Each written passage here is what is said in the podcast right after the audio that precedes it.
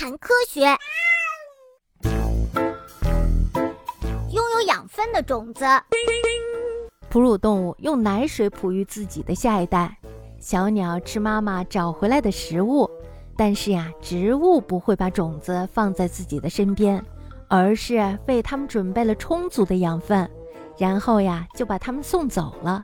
虽然种子的种类、形状、大小和颜色都不一样，但是呀。根据储藏养分的位置，可以大致分为两种，一种是含有很多胚乳的种子，比如西红柿和玉米，胚乳中有长得像小芽一样的胚，这个胚成熟后呀，就会变成植物了。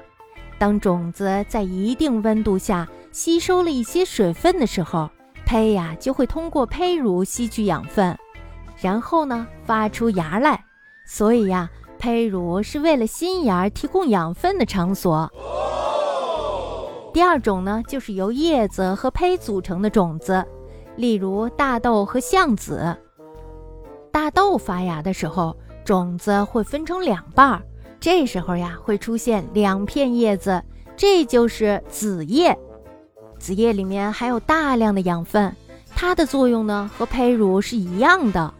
子叶会为真正的叶子提供养分，等到根和叶子都长成的时候，它呀就会枯萎凋落。